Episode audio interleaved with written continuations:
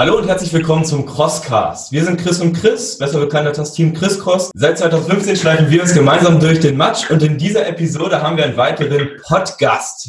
Chris, wen haben wir denn heute zu Gast? Wir haben einer der Pioniere im Hindernislauf sozusagen. 2010 hat er angefangen mit dem Ganzen, oder er nicht, aber er hat das Ganze dann übernommen. Es geht um den Wayford Battle. Herzlich willkommen. Stell dich doch einmal näher vor. Hallo Jörg.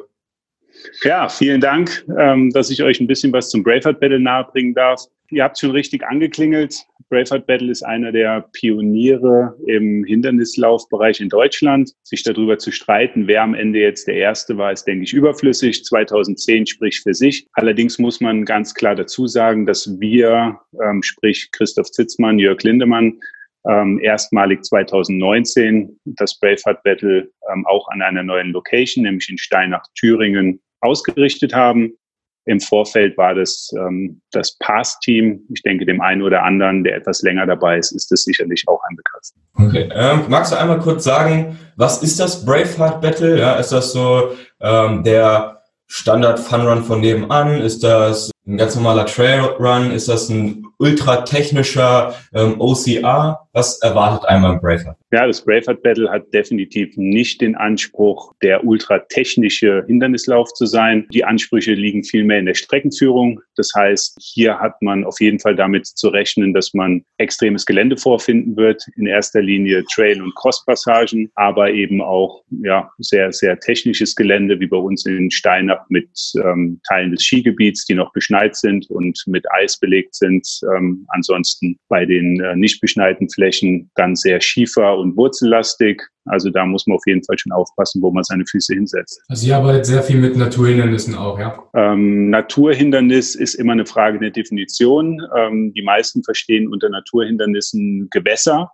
Ähm, da haben wir in Steinach tatsächlich regional so gut wie gar keine Möglichkeit, damit zu arbeiten. Dafür haben wir ein Freibad. Aber ähm, wir haben halt ein paar knackige Eckpunkte, die sich auf jeden Fall als Naturhindernis darstellen lassen. Das ist auf einer Strecke von gut 20 Kilometern circa 1700 positive Höhenmeter, also auch kein Rumgefake mit Lauf hoch, Lauf runter, sondern ähm, da geht's wirklich rein bergauf 1700, die muss man auch wieder runter. Ähm, knapp die Hälfte eben beim, bei der kurzen Distanz, bei der Rookie-Distanz, die circa 12 Kilometer ist. Mhm. Und äh, ich denke mal, einer dieser knackigen Eckpunkte ist auch, dass das Ganze im März stattfindet. Ist da in Thüringen mit Schnee zu rechnen? Ja, definitiv. Also wer sich die Bilder und das Video anschaut, der wird sehen, das ist wahrscheinlich auch mit eines der Alleinstellungsmerkmale. Ähm, wir sind ab dem Startpunkt äh, in 2019 schon im Schnee und im Eis gelaufen. Teile waren frei, was an sich ein ganz schöner Abwechslungspart war. Aber insbesondere auf dem Bereich von der Bergstation waren eben fast alle Hindernisse auch aus Schnee gebaut. Hm, ja, sehr geil. Ähm, nächstes Jahr ist das zehnjährige Jubiläum sozusagen vom Braveheart Battle. Ähm, du hast eben gesagt, ähm, ihr seid, so wie es jetzt ist, seit 2019 dabei. Ähm, Braveheart Battle existiert aber schon seit 2010. Magst du vielleicht einmal kurz äh, erklären, was da so sich verändert hat, ähm, was da vor, so passiert ist. Ja, das Braveheart Battle ist 2010 in Münnerstadt ähm, gestartet, war auch, soweit wie ich jetzt informiert bin, ganze fünf Jahre in Münnerstadt und danach nach Bischofsheim. Der Lauf ist relativ groß geworden, auch mit über 3000 Teilnehmern, hat in erster Linie, sage ich mal, schon Läufer gezogen, die ähm, sich sehr anspruchsvoll bewegen wollten. Es gab auch keine Kurzdistanz, sondern es gab nur eine lange Distanz. Bekannt war der Veranstalter durch ähm, die Ausschreibung einer bestimmten Kilometeranzahl, die deutlich überschritten wurde. Also sprich, üblich war, ihr habt 24 Kilometer, es sind aber knapp 30, ne, was natürlich auch psychisch ähm, doch etwas anspruchsvoll ist, weil man auf eine bestimmte Distanz sich auspowert und dann am Ende dann doch nochmal 20, 30 Prozent draufzulegen, das ist schon richtig hart. An den Punkten haben wir ja nachgebessert, weil unserer Meinung nach ähm, die Ausschreibung schon relativ wichtig ist. Der Läufer soll wissen, worauf er sich einzustellen hat. Ähm, auch bei uns gibt's die Rookie-Distanz. Das ist eben circa die Hälfte von dieser gut 20 Kilometer Runde. Weil wir der Meinung sind, man sollte auch Leuten die Möglichkeit geben, die sich noch nicht diese langen Distanzen zutrauen, auch in einer kürzeren zu starten. Der Anspruch ist grundsätzlich aber identisch. Das heißt, die haben jetzt keine einfacheren Geländepassagen, sondern die machen das volle Programm mit. 2019 war das auch durch eine Schlaufe. Das heißt, die lange Distanz hat im Grunde ab der Mittelstation den Trail wiederholt. Das ist was, wo wir jetzt auch ganz stark in 2020 hinarbeiten, dass wir ähm, sowohl vom Forst als auch vom ähm, Naturschutz und Umweltamt die Genehmigungen kriegen, eine etwas größere Fläche nutzen zu können, um eben keinen Loop zu machen. Hm. Ja. Wie ist das bei euch mit den Hindernissen? Du hast ja gesagt, und ihr sagt ja, ihr seid ein Obstacle Course Battle, kein Race. Wie sehen bei euch so die Hindernisse aus? Die hochtechnischen Hindernisse sind es ja nicht. Aber Hindernisse werdet ihr auch haben. Richtig. Im Grunde haben wir schon eine ganz breite Mischung von Hindernissen, die man von anderen Läufen kennt, die sich vielleicht teilweise auch als technisch schimpfen. Das sind verschiedene Arten von Walls. Wir hatten äh, eben auch ein Gerüst mit äh, Ringen und äh, Griffen, den Swing, wo wir aber ganz klar gemerkt haben, dass das vom Anspruch einfach ein Punkt ist, den die wenigsten geschafft haben. Wir hatten ja schon drüber gesprochen, in Viva ähm, haben wir stehen gehabt. Ansonsten ja hauptsächlich ähm, noch Kriech- und Tragehindernisse. Hm. Und äh, was da 2020 kommen wird, da, da ist schon, kannst du da irgendwie einen kleinen Spoiler geben? Ähm, die Entwicklung soll auf jeden Fall in die Richtung gehen, ähm, dass man kein Handbuch braucht, um ein Hindernis zu schaffen. Das Gleiche gilt eben dann auch für äh, Strafen. Das heißt, wir werden definitiv Wert darauf legen, dass das Hindernisse sind, die überwunden werden müssen, die auch schaffbar sind, zumindestens mit Hilfestellung und wo es an, an sich keinen Grund geben darf, irgendwen jetzt mit einer Burpee-Strafe oder mit einer Zeitstrafe oder mit einem, äh, mit einem Extra-Loop irgendwo in Anführungszeichen zu bestrafen. Mhm. Wenn du jetzt schon sagst, Thema Strafen, da ist ja wieder das Thema ähm, Professionalisierung Richtung EM, WM. Was muss ich dafür äh, ja, für Bedingungen erfüllen als Veranstalter, dass ich mich eben so nennen darf und dafür qualifizieren kann bei euch? Ähm, sind wir tatsächlich nicht. Ähm, wollen wir auch gar nicht. Nee, ähm, das heißt, da bin ich komplett blank. Ich weiß nicht, was für, was für Auflagen man erfüllen muss. Ich bin ja selber den einen oder anderen Lauf gelaufen, wo Qualifikationen möglich wären. Ähm, auch ich Lahmarsch die Chance gehabt hätte, äh, dann bei einer EM mitzumachen, fand ich jetzt schwierig zu beurteilen.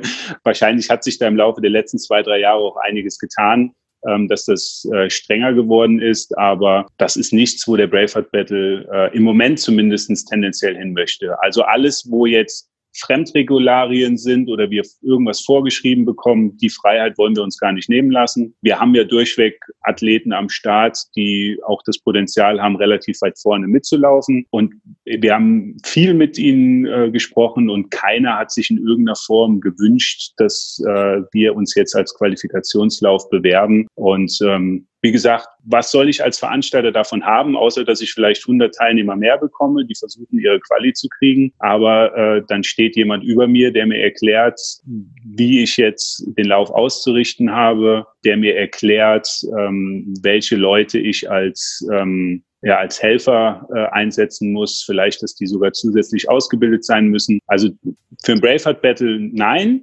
Die Richtung kann ich absolut gutheißen, finde ich toll aber das äh, ist für uns gar kein Thema. Wie wichtig ist für euch, dass ähm, so Top-Athleten wie, ich sag mal, so ein Hagen Brosius oder so ein Charles Franzke bei euch am Start gehen? Schwierig zu beantworten weil ich beide intensiver auch erst ähm, in Vorbereitung auf den Braveheart Battle kennenlernen durfte, ähm, dann am Event selber. Und ich jetzt relativ deutlich sagen muss, mir ist die menschliche Komponente eigentlich wichtiger. Also das sind jetzt, da sind zwei Namen gefallen, die ich absolut schätze, sowohl was die Kommunikation übers Internet angeht, als auch die persönliche Kommunikation. Und also wir werden jetzt keinen ähm, Spitzenathleten aus Amerika einkaufen, damit wir sagen können, beim Braveheart Battle startet äh, irgendein bekannter Name. Wenn sich jemand anmeldet oder sich meldet und sagt, hey, ich würde es gerne mitmachen, dann sind wir natürlich stolz, aber kein, kein Grund jetzt äh, Leuten aufgrund von irgendwelchen Ergebnissen oder potenziellen Ergebnissen den roten Teppich auszurollen. Gibt es da bei euch irgendwie in Richtung Preisgelder was, was vielleicht für solche Athleten attraktiv sein kann? Was kann man bei euch gewinnen? Gibt es bei euch überhaupt Preise? Naja, die, äh,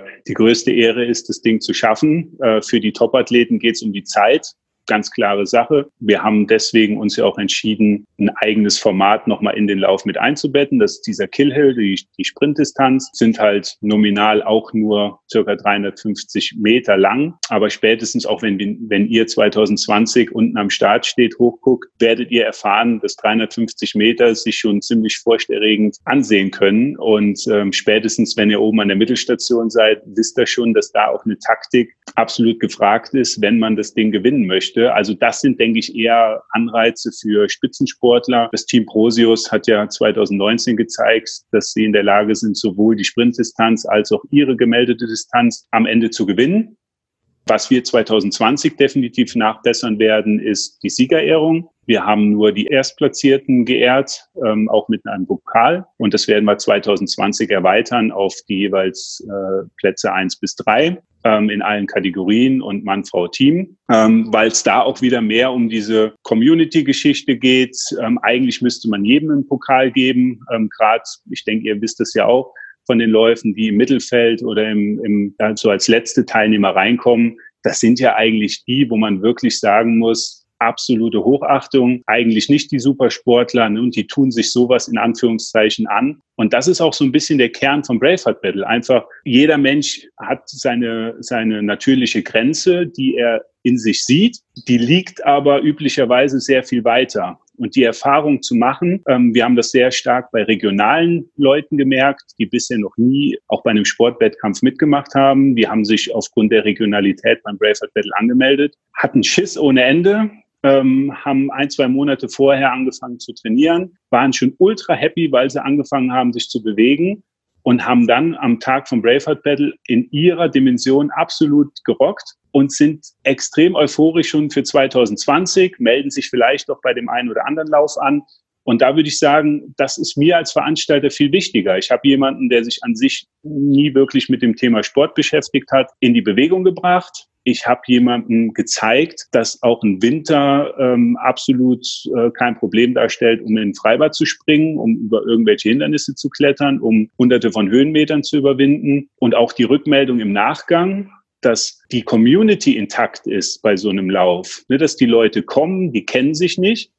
Ähm, ich habe das mal in Englisch beschrieben, äh, come as a stranger and leave as friends. Das ist für mich so ein Punkt, kriege ich jetzt auch schon wieder Gänsehaut, die extrem wertvoll ist und wo wir auch als Veranstalter klar irgendwo überlegen, wie kann man dieses, auch das Gesellige, die, die Community mit so einem Event, mit so einem Lauf stärken. Ja, das ist, das ist für uns auch einer der Eckpfeiler des OCR. Ich denke, ähm, jeder, der da schon mal an den Start gegangen ist, hat mindestens einen Freund mehr, als äh, bevor er an den Start gegangen ist. Das ist echt einzigartig. Und wenn man mal irgendwie alleine irgendwo an den Start geht, dann dauert es eigentlich nicht mal bis zum Startschuss, bis man irgendwie ähm, Buddies gefunden hat, die einem durch den Schlamm mitziehen oder über die Berge bei euch.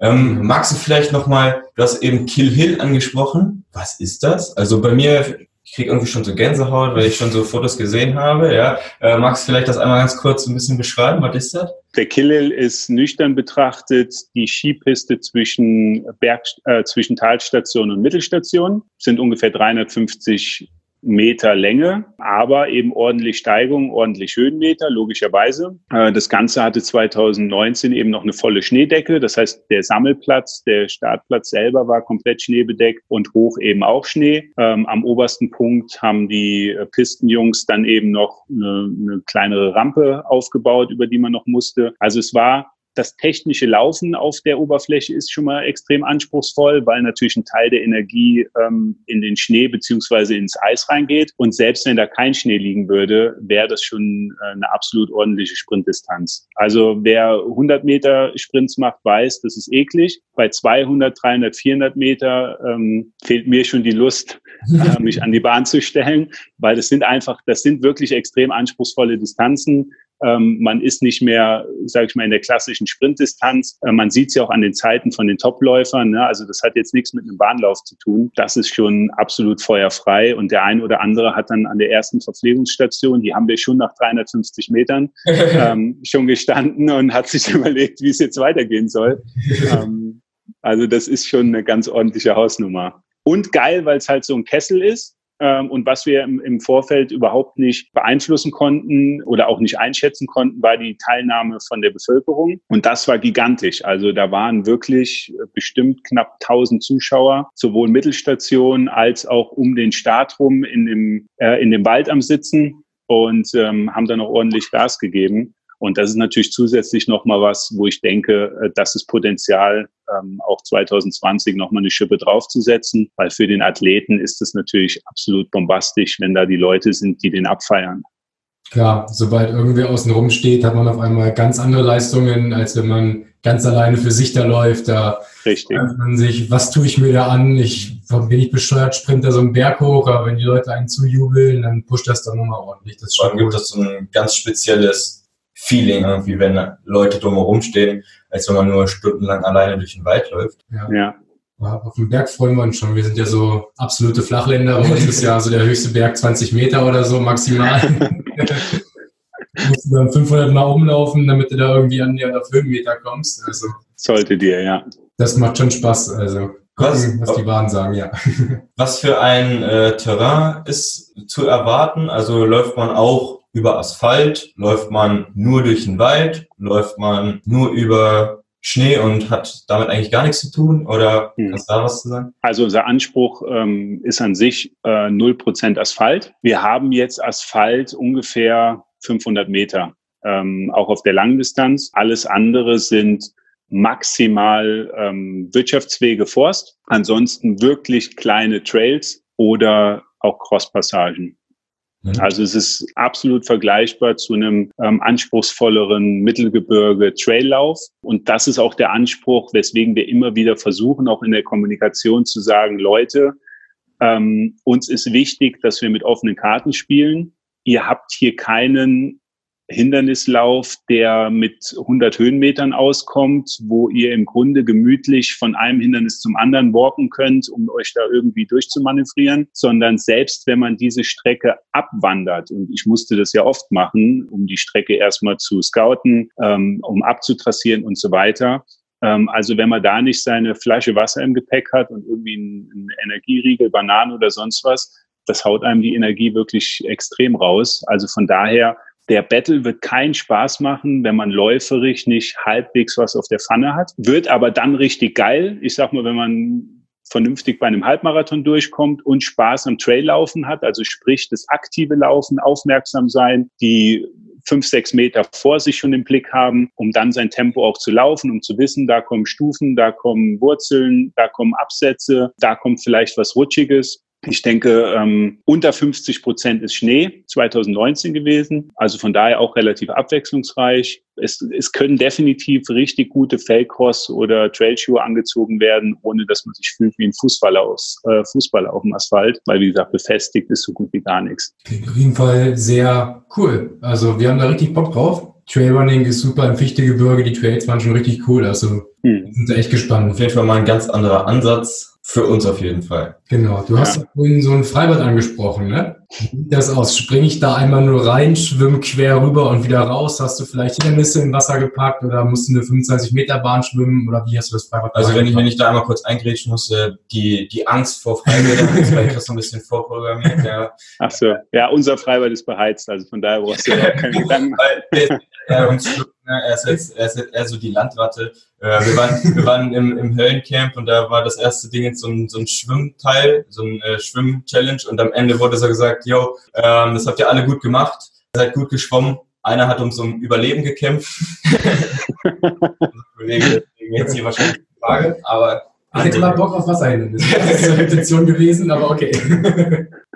Okay, ähm, ja, ähm, Wasserhindernis. Ich denke für die meisten Leute auch so der Scare Point bei einem Winterlauf. Genau deswegen haben wir bewusst das auch relativ nah ans Ziel gesetzt. Das heißt, nach dem Wasser hat man im Grunde nur noch eine Ehrenrunde zu drehen, äh, springt nochmal übers Feuer, hat wieder eine Grundtemperatur und kommt dann durchs Ziel. Wir haben jetzt uns für einen Klassiker entschieden. Das waren die Baumstämme, die man untertauchen musste. Und wir wollten einen relativ ähm, unserer Meinung nach ein neues Hindernis reinbringen. Das war zusammen mit unserem Partner Ravenol. Das ist ein Ölhersteller, der hat uns Fässer zur Verfügung gestellt und wir wollten die Fässer eben so auf der Wasseroberfläche fixieren, dass nur ein Überrollen möglich ist. Wir haben da allerdings die Kraft der Athleten unterschätzt. Das heißt, wie viel genau es noch geschafft haben, diese Fässer zu überrollen, wissen wir gar nicht. Irgendwann wurden sie nur noch vertaucht. Und so, ich denke, ab der Hälfte haben wir die aus Sicherheitsgründen aus dem Wasser nehmen müssen, weil die verdrahtet waren mit einem Stahlseil. Und es war kurz unter der Wasseroberfläche und ähm, die Läufer, die dann reingekommen sind, konnten natürlich mit dem Hindernis auf den ersten Blick nicht mehr so viel anfangen, weil die Fässer ungeordnet auf dem Wasser geschwommen sind. Und dann habe ich eben in Auftrag gegeben, dass das komplette Hindernis abgebaut wird. Das heißt, wir hatten für einen Teil der Läufer tauchen unterm Baumstamm, dann eben überwinden von diesen Fässern, die rollend auf der Wasseroberfläche waren. Für diejenigen, die relativ spät reingekommen sind, war es dann ähm, in der zweiten Runde nur noch ein Durchschwimmen. Okay. Aber das sind die Punkte, muss man auch ganz ehrlich sagen, die ich wichtig finde als Lernkurve. Also ich habe nach wie vor noch den Anspruch und bin begeistert, Sachen zu machen, die Leute vielleicht vorher noch nicht gemacht haben. Aber bei solchen Punkten halt einfach ganz klar auch die Stabilität der Hindernisse äh, im Vorfeld besser testen, weil es einen Unterschied macht, ob zehn Leute drüber gehen oder tausend. Das haben wir, denke ich, bei den anderen Hindernissen relativ gut geschafft. Aber da ähm, laufen auch schon erste Gespräche mit relativ kreativen Leuten, die dem einen oder anderen aus der Szene auch dann was sagen werden, um das Ganze äh, vielleicht doch nochmal etwas spektakulärer zu gestalten. Mhm. Du hast gesagt, wir springen übers Feuer, dann kommen wir ins Ziel. Was erwartet einem im Ziel? Na, erstmal das verdiente Bier. Ja. Alkohol. Das, das A, das, das A und O. Wir haben äh, das Männerbier äh, tatsächlich gehabt mit nicht alkoholfrei, aber ähm, als Alternativen Energy Drinks, ähm, ISO, ISO warm. Wir haben einen Kinderpunsch gehabt ähm, von einem regionalen Anbieter, der echt richtig leckere Sachen macht. Also jemand, der jetzt partout sagt, ähm, auch nach so einem harten Lauf, ich möchte einfach keinen Alkohol trinken, ist da definitiv auf seine Kosten gekommen. Ansonsten war die, war das Finish bestückt ähm, wie die anderen Verpflegungsstationen. Da haben wir übrigens auch sehr viel Wert drauf gelegt. Ähm, wir haben bei der langen Runde insgesamt sieben Verpflegungsmöglichkeiten gehabt, die teilweise mehrfach angelaufen sind bei der kurzen fünf und alle Verpflegungsstationen hatten mindestens Wasser, ISO, Obst und Riegel, teilweise auch ein warmes Getränk mit dabei. Und das war auch was, wenn ich die Kommunikation aus dem Internet zusammenfassen kann, das Feedback, wo viele gesagt haben, da waren sie absolut positiv überrascht. Also da gab es überhaupt keinen Mangel. Wir hatten eine spannende Diskussion im Vorfeld mit dem Charles Franzke,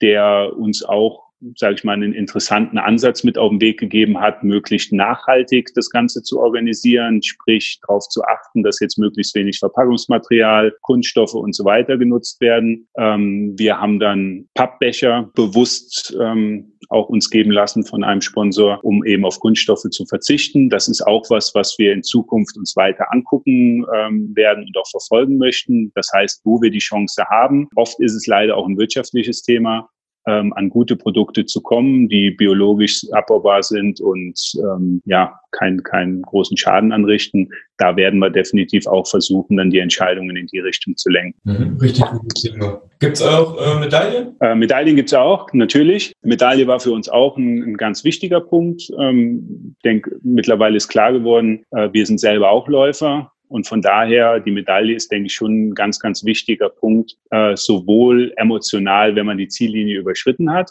als auch im Nachgang, um sich bestimmte Erinnerungen nochmal wachzurufen. Also ne, ich denke, die meisten machen es wie wir, immer mal wieder die Medaille sich anschauen oder auch in die Hand nehmen. Und ähm, da war klar keine Kompromisse. Also das Ding muss zumindest so schwer sein wie eine Tafel Schokolade und ordentlich verarbeitet sein. Und genauso ist es geworden. Und ähm, auch da hat uns gefreut, dass wir vielerorts im Internet die Rückmeldung bekommen haben, dass das eine der schöneren Medaillen aus, aus diesen Laufrichtungen äh, ist. Also von daher ähm, auch das hat stolz gemacht. Das heißt aber nicht ausruhen, sondern wir haben da eine, eine relativ interessante Idee auch für die Zukunft, wie man die Medaille vielleicht ja auch nochmal mit einem Mehrwert versehen kann. Ähm, da arbeiten wir gerade dran, auch wieder mal in eine Richtung zu gehen, die vielleicht der ein oder andere Anbieter noch nicht auf dem Schirm hat. Und ähm, ja, dann schauen wir mal, ob wir das für 2020 dann noch so umgesetzt kriegen.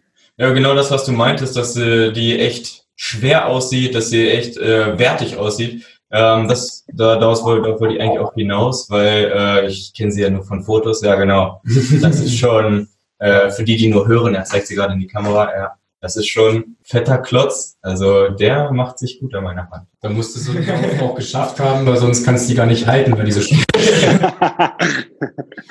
der, der Stil hat nicht stimmt. Genau, kannst du gar nicht erschüttern, sind Medaille, die muss man sich erarbeiten. Was so viel wie die Medaille ist.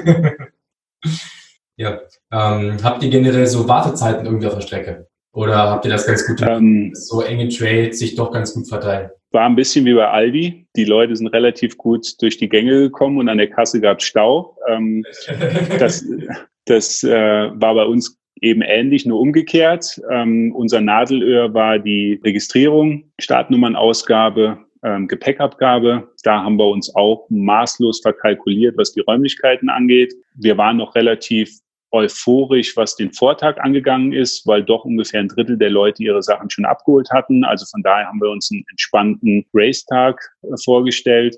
Aber es hat sich dann doch alles relativ geknüppelt, auch in der Stunde vor dem ähm, Start. Und das war sowohl personell als auch von den Räumlichkeiten dann unterdimensioniert. Also auch da, ähm, das ist genau so ein Punkt, wo wir 2020 deutlich nachstellen werden, dass das flüssiger geht. Ansonsten, ja, wir haben definitiv auch bestimmt an dem einen oder anderen Punkt mit Staus zu kämpfen gehabt. Die waren aber weniger, wie man das bei den üblichen äh, Läufen kennt, vor den Hindernissen. Also da sind mir jetzt gar keine Staus aufgefallen. Hauptsächlich waren es die Trails, weil klar, im Massenstart, wir haben knapp 1000 Läufer gehabt, bei über 1000 Meldungen sind knapp 1000 gestartet. Äh, die sind mit einem Startschuss ähm, den Killhill hochgeballert und dann nach ja, ich sag mal, anderthalb Kilometern ungefähr schon in die ersten Single Trails rein, wo ein Überholen an sich schon fast unmöglich ist. Und da hat sich das Feld auch noch nicht so sortiert, dass die Leistungsgruppen jetzt auseinander sind. Das Topfeld ist immer weg. Klar, die brauchen auch nur ein paar hundert Meter, äh, um sich abzusetzen. Aber es gibt doch viele Mittelfeldläufer, die teilweise langsamer anlaufen ähm, oder andere, die deutlich zu schnell anlaufen, die dann aber später nicht mehr können und gehen. Und ich bin relativ viel mit einem Quad unterwegs gewesen, einfach um mir auch die ganzen Abschnitte anzuschauen. Und das war schon äh, deutlich erkennbar, dass ähm, viele euphorisch den Start mitgenommen haben und dann bei den ersten Anstiegen ähm, gemerkt haben, keine Chance, ansatzweise zu laufen oder auch deutlich schneller zu gehen. Ja, also das, aber das ist auch ein Punkt, wo ich ganz klar sage, es gab verschiedene Meinungen. Es gab Leute, die geschrieben haben, ja, macht bitte möglichst jede, jeden Kilometer ein Hindernis. Ja, okay, aber was, was provozieren wir damit? Wir stauen die komplette Mannschaft vor diesen Hindernissen. Und das ist auch so ein Punkt, ich bin nie ein Topläufer gewesen, aber wenn mich eins richtig angefressen hat, war es nicht mein Tempo laufen zu können. Na, also das ist so ein Punkt und das möchte ich an sich auch möglichst keinem anderen zumuten. Das heißt, aus Gründen des Flows muss ich sagen, ich verstehe euch. Ihr meldet euch ja zu einem extremen Geländelauf an, weil dort Hindernisse sind. Und wir haben ähm, in erster Linie drei Hindernis-Areas geschaffen mit dem Zielbereich, mit der Mittelstation und mit der Bergstation. Und das auch nicht ganz ohne Grund, ne, weil wir gesagt haben, die Strecke ist so anspruchsvoll. Lasst die Läufer dort laufen. Und wie gesagt, jetzt bei den Single Trails wird es keine Möglichkeit geben, künstlich Überholungsstrecken äh, ja, zu geben oder eine, eine zusätzlich zu verbreitern. Man kann die Läufer sensibilisieren, bitte möglichst eng an der Seite zu laufen, wenn man nicht mehr kann. Ne, das ist dann ein Zeichen von Fairness. Da kann der Veranstalter nur bedingt mitwirken. Und ich denke, im Normalfall funktioniert es. Das andere ist einfach die schwierigen Abschnitte, wenn es geht, ein bisschen mehr zu entzerren. Ne, das heißt, wir haben schon speziell nach dem Start dann sehr hohe Anstiege gehabt vom Niveau ähm, Talstation oder sogar tiefer bis Bergstation und das sind dann über 400 Höhenmeter, die über Single Trails gehen ähm, und teilweise auch mit ein bisschen hoch und runter. Und das ist schon, also da ist schnell der Akku weg. Wie wirkt ihr das so an dem Tag äh, vor Ort? Habt ihr ähm, auch so, so ein Volontiermodell ähm, oder Habt ihr 500 Festangestellte, die die Hindernisse betreuen oder wie macht ihr das da? Ja, im Grunde musst du ja unterscheiden Vorbereitung, der Tag selber und Nachbereitung äh, Vorbereitung. Dadurch, dass wir komplett blank waren in der Ausrichtung von so einem Lauf, ähm, haben wir uns Hilfe mit ins Boot genommen. Die Namen darf man ja nennen. Das ist einmal der Steven Patzke, der von Anfang an den Lake Run mit betreut hat, ähm, auch in der, im Hindernisaufbau, ähm, in der Streckenplanung, in der Kommunikation. Deswegen ähneln sich vielleicht auch unsere visualisierten Hindernisse ein bisschen dem, was vielleicht mal die älteren Sachen vom Lake Run angeht. Das andere ist der Julian Hergesell, den der ein oder andere kennt vom Getting Tough the Race. Dort hat er das Areal ums Schwimmbad gemacht, hilft auch beim Kids Run in Rudolstadt und hat jetzt einen eigenen Lauf, den Rockman Run, übernommen. Das ist ja auch durchs Internet gegangen, dass der Veranstalter einen Nachfolger gesucht hat. Das wird er machen. Und das waren die zwei Personen, die ähm, für uns die Expertise mitgebracht haben. Was ist überhaupt für so einen Lauf alles zu machen? Die haben sich auch in erster Linie dann um die Umsetzung gekümmert. Im Groben und Ganzen waren ja eine gute Woche Vorlauf und eine knappe Woche Nachlauf notwendig. Ähm, eingesetzt war ein relativ festes Team von circa fünf Leuten plus X aber je näher es zum Racetag hingeht, desto mehr wurden es. Also da waren dann auch schnell an den Vortagen zehn, zwölf Leute ähm, beschäftigt und am Tag selber werden es ungefähr 60 Leute gewesen sein, ähm, plus Sicherheitskräfte. Also kann man sich auch als Freiwilliger melden, um dort zu unterstützen oder wie, wo bezieht ihr eure Streckenposten her? Das ist in erster Linie der regionale Großverein. Mhm. Ähm, das hat auch soweit alles wunderbar geklappt. Von denen kamen circa 50 Streckenposten. Äh, die kennen das Gebiet größtenteils, was natürlich auch ein Vorteil ist. Aber dadurch, dass es jetzt keine großartige kein großartiges Regelwerk gibt, ähm, ist es jetzt auch nicht so schwierig. Da geht es in erster Linie wirklich darum, in einer Notsituation Hilfe holen zu können. Ne, wenn ich beobachten kann, dass es jemandem nicht gut geht oder dass äh, sich jemand verletzt hat. Äh, ansonsten einfach den Weg weisen an Stellen, die vielleicht etwas schwieriger zu markieren waren. Wobei das Gelände bei uns so eng ist, da braucht man an sich weniger Streckenposten, um jetzt den, den Weg zu weisen. Sondern das war für uns in erster Linie Sicherheitsmerkmal, also Bestandteil des Sicherheitskonzeptes zusammen mit dem Roten Kreuz und der Bergwacht, um da einfach auch keine Flanken offen zu lassen.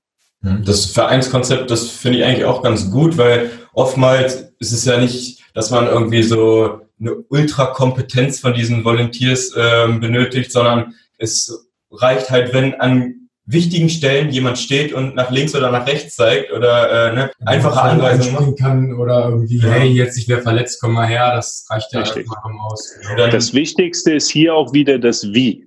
Ne, das ist, äh, ich habe es ja angesprochen, so das Thema äh, menschliche Komponente. Das Beste ist einfach Leute zu haben, die Bock drauf haben.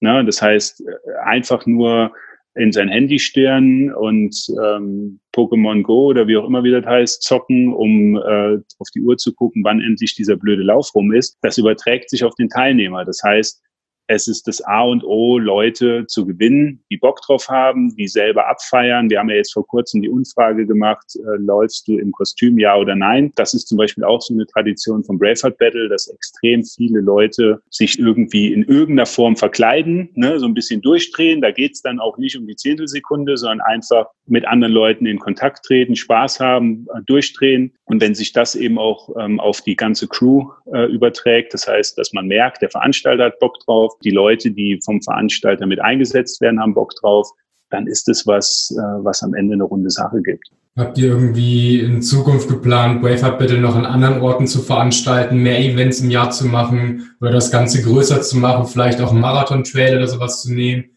Oder soll das in diesem Kreis bleiben, wie es jetzt ist?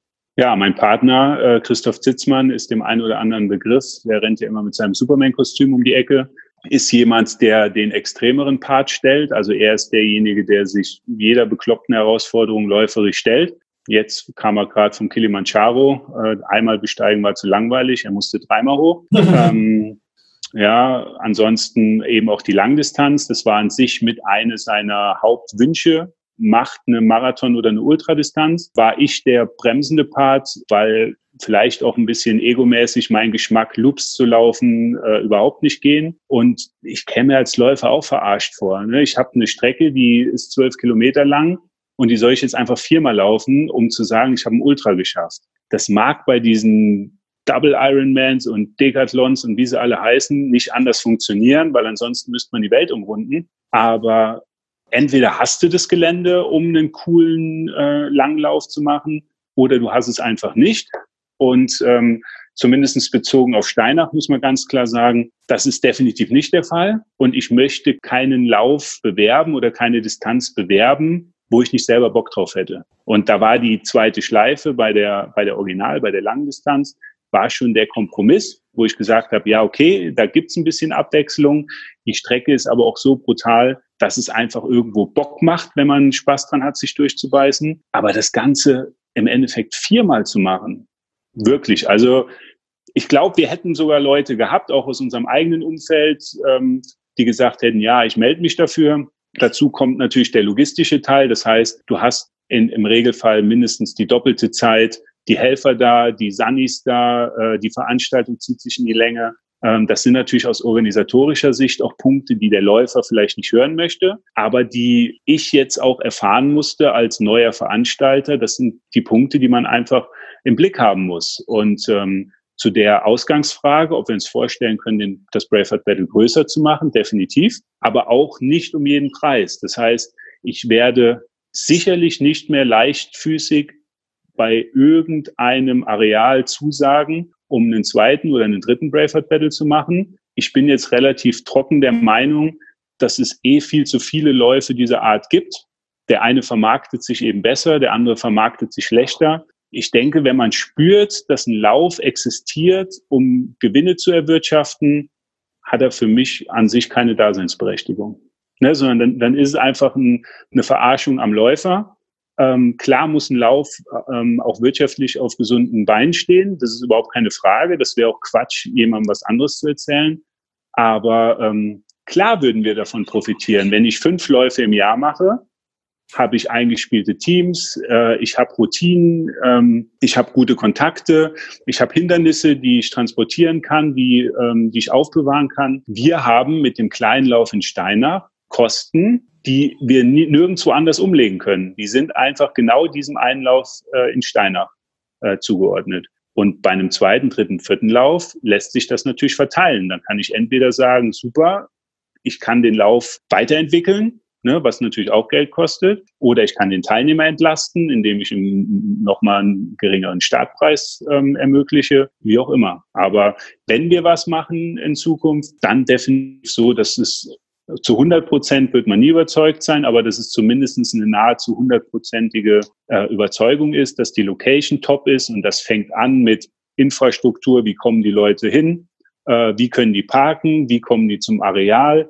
was für einen ähm, Eindruck machen die Behörden. Ne, das ist auch was, was dem Läufer an sich ja weder was sagt noch interessiert, aber die, die Kämpfe im Hintergrund, die die Laufveranstalter oft zu führen haben mit den Hunderten von verschiedenen Interessensgruppen, das kann ich mittlerweile auch, da könnte ich ein Buch drüber schreiben. Und sowas muss man im Vorfeld einfach alles genau angucken. Und am Ende für den Läufer oder auch für uns als Veranstalter zählt dann doch nur der Tag X kommt der Teilnehmer gut an, werden seine Erwartungen erfüllt oder im besten Fall übertroffen und fährt er dann auch mit dem guten Gefühl nach Hause. Und das ganze 365 Tage eigentlich dafür arbeiten, das wird ja unsichtbar. Ne? Und das muss auch für den Teilnehmer unsichtbar bleiben. Aber da hängt schon ein riesen Rattenschwanz dran. Hm. Auf jeden Fall cool, dass du so offen drüber sprichst. Sehr interessant auf jeden Fall, mal so einen Einblick dazu kriegen als Läufer, selbst kommt man immer nur an, sieht wahrscheinlich als Läufer auch nur die Sachen, die nicht optimal klappen, wo man sagt, ah, was ist denn da jetzt schiefgelaufen, aber was da alles hintersteht, will man im Moment auch einfach gar nicht sehen als Läufer, glaube ich, wenn man da voller Adrenalin ist, sich auf irgendein Hindernis freut und dann ist das abgebaut, da ist meistens erstmal die Enttäuschung größer, anstatt hinter zu gucken, ja, warum ist es vielleicht abgebaut worden, gab es Verletzte, ist da irgendwas nicht okay gewesen? Oder dass eine Strecke irgendwo anders langführt, weil eine Behörde gesagt hat, nee, da darfst du nicht langlaufen, das ist verboten. Also. Ab, ab, absolut. Ich meine, am Ende ist ja auch immer die Frage, wie kommuniziert der Veranstalter? Wenn ich mich als Veranstalter jetzt hinstelle und sage, ich bin der Top-Profi, ich bin äh, fehlerfrei, ähm, ne, ich kann alles, dann muss ich mir dann äh, auch relativ gravierend die Kritik anhören. Wenn ich aber offen drüber spreche und sage, hey, bei uns, wir haben es ja von Anfang an offen kommuniziert. Wir sind Läufer, wir sind seit 2011 den Braveheart Battle gelaufen. Das war unser Eintritt in die Welt des Laufens. Weder Christoph noch ich sind im Vorfeld gelaufen. Also kein Kilometer bewusst als Läufer, wirklich null. Und das Ding hat so einen Spaß gemacht, dass wir ab dann angefangen haben zu laufen, auch möglichst viele Hindernisläufe. 2011, 2012 gab es da auch noch nicht so viele. Möglichst das mitgenommen, was es gab. Dann eben relativ schnell in die, ähm, in die Trail- und auch Ultraläufe reingegangen. Dann eben auch bekloppte Sachen gemacht, wie 100 Kilometer Namibia Fish River Canyon, Selbstverpfleger, äh, Selbstnavigation. Christoph hat einige hundert Meilenrennen noch auf dem Deckel, ähm, auch mit äh, Eigennavigation durch deutsche Mittelgebirge. Ansonsten auch alles, was weit weg ist. Chile sind wir gelaufen. Also viel verrückten Kram. Das heißt, das alles dichte ich irgendwo auch dem Termin Braveheart Battle 2011 an. Der hat mich einfach dazu gebracht oder den, den Spaß entfacht am Laufen. Ne, und das hat sich ein bisschen vom, vom Hindernislaufen wegentwickelt, weil auch jeder Anbieter gemeint hat, besonders reißerisch rausschreien zu müssen, dass er der krasseste und der härteste ist. Und ähm, ja, wenn man mal in sengender Sonne in Afrika ist, ähm, muss sein Trinken aus dem Fluss holen und schauen, dass das äh, äh, bakterienfrei ist und hat alles an Essen ansonsten im Rucksack drin und hat Sand in Schuhen schon seit 40 Kilometern und keine Hornhaut mehr an den Füßen, dann findet man solche Aussagen, wenn man zurück in Deutschland ist, dann schon teilweise ein bisschen lächerlich. Ne? So nach dem Motto, das schaffen nur die Härtesten. Also ich kenne bis auf Unfälle wenige Leute. Wir haben auch 95 Prozent Leute, die durchgekommen sind. Na, und klar, der Lauf heißt extrem Geländelauf. Ja, ähm, es gibt bestimmt unzählige Trailläufe, die vom Anspruch her um Welten krasser sind. Aber die, die Form der Vermarktung ist uns irgendwann echt ein bisschen auf den Senkel gegangen. Und ähm, wir hatten auch schon überlegt, ob wir das Ganze mit dem Braveheart Battle vielleicht sogar ein bisschen ins Lächerliche ziehen. So nach dem Motto, wir bieten einen coolen Trimmdichtfahrt mit äh, Kneipelementen und na, alles auch weg von der englischen Sprache, weil das ist ja ultra cool, nur noch Englisch zu schreiben, hin zu äh, einem gesitteten Deutsch haben aber dann gesagt, okay, den Witz, den können wir nachvollziehen aus der Geschichte raus, weil wir einfach diese, dieses reißerische ähm, nicht ganz nachvollziehen können. Aber das wird bestimmt der ein oder andere Teilnehmer nicht so ganz verstehen. Ähm, also sind wir ein bisschen bei dem Wording geblieben, wie es war, dass es ein Extremgeländelauf ist. Aber ich denke, wer die, den Sprachstil und auch die Bilder verfolgt, wir legen da jetzt wenig Wert drauf, uns zu positionieren als der der krasseste und der härteste. Wir haben in der Ausschreibung zwei Sätze drin, die das genau nochmal beschreiben, wo wir einfach sagen, wir springen da nicht auf diesen Marketingzug auf, sondern möchten einfach darauf hinweisen, dass die, dass der Lauf selber jetzt nicht so anspruchslos ist. Ne? Und ähm, da geht es ja auch drum, die eigentlich 100 Prozent der Läufer machen es in ihrer Freizeit. Das heißt, selbst wenn die über ihre Schmerzgrenzen gehen wollen mit einem Lauf, soll es unterm Strich ja auch ich sage mal in Anführungszeichen, Spaß machen. Ähm, und je mehr ich weiß, worauf ich mich einzustellen habe, desto mehr kann ich mich darauf einstimmen. Und ähm, ich denke, der Termin im März, Ende März, ist auch eine geile Zeit, weil selbst die Leute aus dem Winterschlaf schon ein, zwei Monate die Chance hatten, noch mal ein paar Kilometer zu spulen. Vielleicht selbst auch nur, wenn es nur Grundlagen-Ausdauersachen sind. Und die kommen dann ja auch durch. Ne, die laufen keine Top-Zeit. Auch, es war in der Vergangenheit immer wieder mal ein Trend, die Ausfallquoten so hoch zu stilisieren, dass das ein Qualitätsmerkmal für einen Lauf ist, das ist für mich halt totaler Bullshit. Ein Lauf, der damit wirbt, eine große Ausfallquote zu haben, der macht ja was falsch. Na, also jemand kann sich verletzen, jemand kann sich umknicken und so weiter und so fort. Aber ich habe ja irgendwo auch eine Pflicht, den Teilnehmer gesund ins Ziel zu bringen. Und das fängt mit der Vorkommunikation an und hört dann mit dem Sicherheitskonzept vor Ort auf. Und ähm, wie gesagt, Unfälle können passieren, aber das ist ja nichts, womit ich mich rühmen muss. Ne? Und auch da, das ist was, wo, wo wir ganz klar sagen, uns tut jeder leid, dem äh, die Erfahrung nicht gegönnt ist, durchs Ziel zu laufen. Ähm, wir schicken dem auch keine Medaille nach, also das geht auch nicht. Aber wir freuen uns, wenn so jemand im nächsten Jahr mit dabei ist und sagt, jetzt erst recht, jetzt will ich's machen. Aber wir freuen uns da nicht drüber. Also wir würden uns freuen, wenn es jeder packt.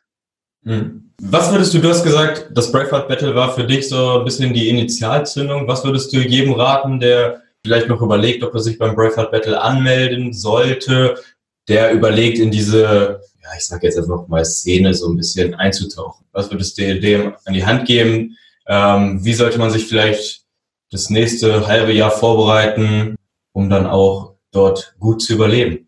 Das Wichtigste ist einfach machen. Das heißt, nicht lange rumüberlegen, anmelden, damit ist der erste Schritt getan. Ab dann passiert auch innerlich was, nämlich man hat ein Ziel vor Augen ähm, und das ist bei jedem Menschen ja anders. Der eine sagt, ich möchte nur durchkommen, der andere sagt, ähm, mir ist eine Zeit wichtig, der nächste sagt, ich möchte einen Pokal mit nach Hause nehmen. Und wenn das eigene Ziel gesetzt ist, gilt es halt, sich vorzubereiten. Ähm, wer das nicht selber kann, es gibt mittlerweile übers Internet ja auffindbar genügend gute Leute, Coaches, die einem auch zeigen, wie man es macht. Äh, regional arbeiten wir ja auch mit dem Charles Franzke zusammen. Ansonsten wird mit dem Laufladen Erfurt, mit dem OCA-Team mit Sicherheit in Zukunft auch noch ein bisschen was gemacht werden. Ansonsten sind die Bemühungen auch da, ähm, den Kontakt zu den Teams zu verstärken, um Laufeinsteigern oder Neulingen auch einen guten Anschluss vermitteln zu können. Und wie gesagt, der Anfang ist einfach anmelden, machen. Dann die Vorbereitung, meiner Meinung nach, das A und O ist weg von der Straße, rein in den Wald. Das heißt, das aktive Laufen üben, ähm, das bewusste Laufen üben, wenn es geht, auch das hügelige Laufen, ähm, saisonunabhängig laufen, das heißt sich nicht nur als Ziel setzen, in der Sommersaison jetzt seine gemütlichen Runden zu joggen, sondern an sich, vielleicht könnt ihr das nachvollziehen, vielleicht auch der ein oder andere Hörer.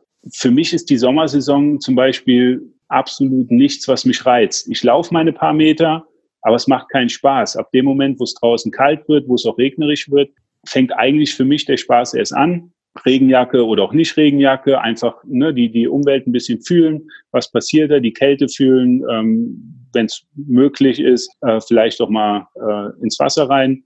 Und ähm, die vielen Videos und Fotos im Internet zeigen ja, dass das für viele Läufer irgendwann auch den Reiz ausmacht, ne, sich abseits von den ähm, etablierten Pfaden zu bewegen. Und das kann ich jedem nur raten, auf sein eigenes Gespür zu hören, sich Leuten anzuschließen. Davon gibt es eine ganze Menge. Ähm, die Teams sind mittlerweile Social Media mäßig extrem gut aufgestellt. Die findet man. Ähm, ansonsten gibt es große Gruppen bei Facebook, äh, wo man fragen kann, wer ist in der Nähe. Und fürs Braveheart Battle speziell, wie gesagt, Trailrunning, äh, meiner Meinung nach A und O. Ansonsten, was ich eigentlich als das Wichtigste finde, ist eine gute Grundlagenausdauer zu haben, wenn man nicht vorne mitlaufen will, ähm, dass man einfach Spaß hat, dass man Luft hat ähm, dann kann man sich auch gönnen, ein paar Meter zu gehen. Und ein bisschen Kraft und Koordination sollte man für die Hindernisse noch mit aufbringen. Wobei ich beim Braveheart Battle denke, dass es so eine tolle Community ist, die einem helfen. Also da sind, wir hatten Zwölfjährige, die mitgelaufen sind. Ne, da hatte ich jetzt in Instagram ja auch mal Bilder gepostet. Darf man jetzt gar nicht so laut sagen, aber ähm, ja, äh, da brauchen wir keinen extra Kids Run. Äh, das sind schon taffe. Nein, aber die haben es ja auch geschafft und die sind ja bei Welten noch nicht körperlich so entwickelt wie ein Erwachsener.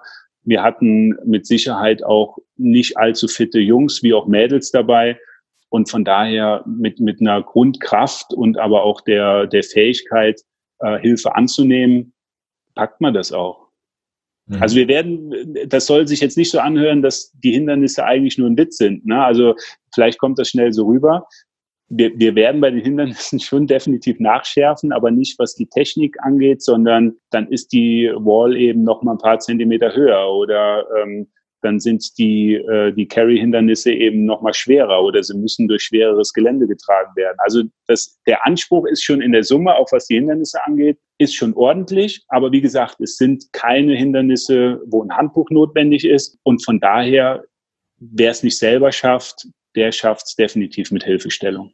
Ja, wer da auf jeden Fall sich einen Einblick geben lassen möchte, ihr seid ja auch mega aktiv im Social Media und äh, was da auf jeden Fall auch vermittelt wird, was du ja auch gesagt hast, äh, äh, ihr protzt doch nicht rum, sondern das ist schon so ein bisschen Stärkung der Community, das ist so ein bisschen der Leitgedanke, wie du das ja auch äh, hast anklingen lassen. Das kommt auf jeden Fall auch gut rüber. Von daher, wenn ihr euch vom Braveheart Battle einen Einblick geben lassen wollt, schaut da auf jeden Fall mal vorbei. Wir werden ja nächstes Jahr auch auf jeden Fall an den Start gehen. Ähm, wir nehmen auch unsere Kamera mit, dass wir so ein bisschen mal so die Trails auffangen können, so ein bisschen das Feeling auffangen können, werden dafür dann preisgeben. Deswegen folgt uns, guckt uns einfach an, in dem Sinne nach dem äh, Braveheart Battle, was wir da Schönes zeigen können. Wir sind auf jeden Fall sehr gespannt, was du erzählt hast. Klingt richtig, richtig gut. Wir haben richtig Bock auf den Lauf auf jeden Fall. Leider ist der erst nächstes Jahr. also ein bisschen Vorbereitungszeit ist da noch. Ähm, aber auch beim Laufen sprichst du uns aus der Seele. Meld dich an, hol dir das Ticket, der Rest kommt dann von alleine. Am besten auch im Winter laufen. Im Sommer laufen einfach viel zu viele Menschen. Ähm, Im Winter hat man wirklich schön seine Ruhe, ist ein bisschen auf sich gestellt und kann da wirklich mal so ein bisschen an seine Grenzen gehen in der Kälte und mal in den See springen, das macht schon mehr Spaß als im Sommer. Da bin ich voll bei dir. Richtig, so schaut's aus. Okay, alles klar. Also, um nochmal bei dem anzuhaken, was Chris gerade gesagt hat, am meisten würden wir uns natürlich freuen, wenn wir dich beim Braveheart Battle äh, 2020 treffen würden, ja, und äh, du nicht erst die Videos danach anguckst. Aber falls es 2020 für dich noch nichts wird, schau dir das auf jeden Fall an und dann sind wir 2021 zusammen dort. Wir danken dir fürs Zuhören. Hast du noch irgendwelche ähm, Final Words? Ja, definitiv, wenn Fragen sind, äh, du hast es ja schon, ihr habt es angesprochen, wir sind ähm, relativ aktiv, wir antworten schnell. Es gibt die Möglichkeit Instagram, Facebook, ansonsten über die Seite, Kontaktformular. Äh, auch meine Handynummer steht drauf für Leute, die das Gefühl haben, sie brauchen den Kontakt, direkten Kontakt. Wir sind da flix und ähm, ja, von daher, wir freuen uns auch über Anfragen, wir freuen uns auch über Ideen. Das heißt, das ist ein Punkt, der mir auch wichtig ist. Wenn irgendwer kreative Ideen hat zum Thema, was seiner Meinung nach sollte ein geniales Hindernis sein, ähm, wie kann man was verbessern. Wer weiß, ne, vielleicht sind da Ideen dabei, die wir so gar nicht auf dem Schirm hatten. Ähm, nicht zögern, auf jeden Fall mitteilen. Das haben auch schon ganz viele gemacht. Also auch an der Stelle ein riesengroßes Dankeschön. Ich vermute, dass ich schon 100 Prozent der Mails zumindest beantwortet habe. Ähm, aber wenn da irgendwas durchgerutscht sein sollte, es war wirklich ähm, zu Tränen rührend, äh, wie viel auch lange E-Mails uns nach dem Lauf erreicht haben. Gerade äh, das ist natürlich für uns als Laufanbieter auch ein, ein, ganz wichtiges Signal gewesen, weil die Vorgeschichte ist ja dann doch etwas schwieriger gewesen. Wir wussten nicht, ähm, kriegen wir das Ding überhaupt nochmal gedreht, ähm, vertrauen die Läufer dem Namen Braveheart Battle. Ähm, wir sind ja relativ unbekannt. Das hat gut funktioniert. Von daher auch ein riesengroßes Dankeschön an alle, die sich angemeldet haben für 2019 ich denke, wir haben gezeigt, dass wir da niemanden enttäuscht haben. Und von dort aus ähm, geht es halt weiter. 2020 wird an vielen Punkten definitiv besser und erwachsener. Und von daher freuen wir uns natürlich auch über einen Zuspruch in Form von Anmeldungen. Ähm, was definitiv der Fall sein wird, es wird eine Obergrenze geben und die wird 2020 vielleicht tatsächlich schon bei 1200 Läufern liegen. Also mehr wollen wir dann auch gar nicht mit reinnehmen. Das äh, vielleicht auch nochmal als Rückgriff auf die Frage, ähm, haben wir irgendwelche Codes oder geben wir die Startplätze ähm, ansonsten in Massen günstiger raus? Nein, machen wir nicht. Ähm, die Preise sind schon so, ähm, dass wir zumindest unsererseits das Gefühl haben, dass es sehr fair ist. Wir haben Staffelpreise, das heißt, die sich früh ähm, dafür entscheiden, mitzumachen, die kriegen auch einen günstigeren Preis. Wir haben das T-Shirt rausgenommen, das kann man optional mit dazu nehmen. Im Moment auch für, sage ich mal, weniger als der Selbstkostenpreis mit fünf Euro. Das wird auch teurer, das geht dann auf zehn Euro, wo wir sagen, das ist ungefähr auch das, was wir dafür bezahlen. Das heißt, der, der frühe Vogel fängt den Wurm. Aber wir müssen und wollen eine Obergrenze einsetzen, auch im Rückgriff auf das Gespräch Thema Stau, Thema Qualität, Thema Community weil uns bringen die nachher drei, vier, 500 Tickets, die wir potenziell über Werbung vielleicht jetzt noch reinkriegen könnten, am Ende nicht viel, wenn wir den Kern der Leute, die einfach Bock drauf haben, nachher unzufrieden machen, weil es unpersönlich wird, weil es äh, überfüllt wird oder weil andere Sachen nicht funktionieren. Von daher auch im Hinterkopf haben, Obergrenze wird es definitiv geben. Okay. Das ist doch mal eine Ansage. Ich denke, das äh, wird den einen oder anderen auch noch motivieren, jetzt zuzuschlagen. ähm, ansonsten, danke dir fürs Zuhören. Wenn dir das gefallen hat, sag uns Bescheid. Falls du noch Fragen an Braveheart Battle hast, kannst du uns da natürlich auch äh, darüber informieren. Wir leiten das dann weiter oder quatschen nochmal mit Jörg. Ähm, ansonsten, ähm, gib uns fünf Sterne bei iTunes. Ja, das hilft uns wirklich weiter. Ähm, und wir sehen uns auf unserer Seite teamchristos.de, äh, auf Instagram oder im nächsten Schlammloch. In diesem Sinne, schöne Woche und bis dann, dein Team Chris Cross.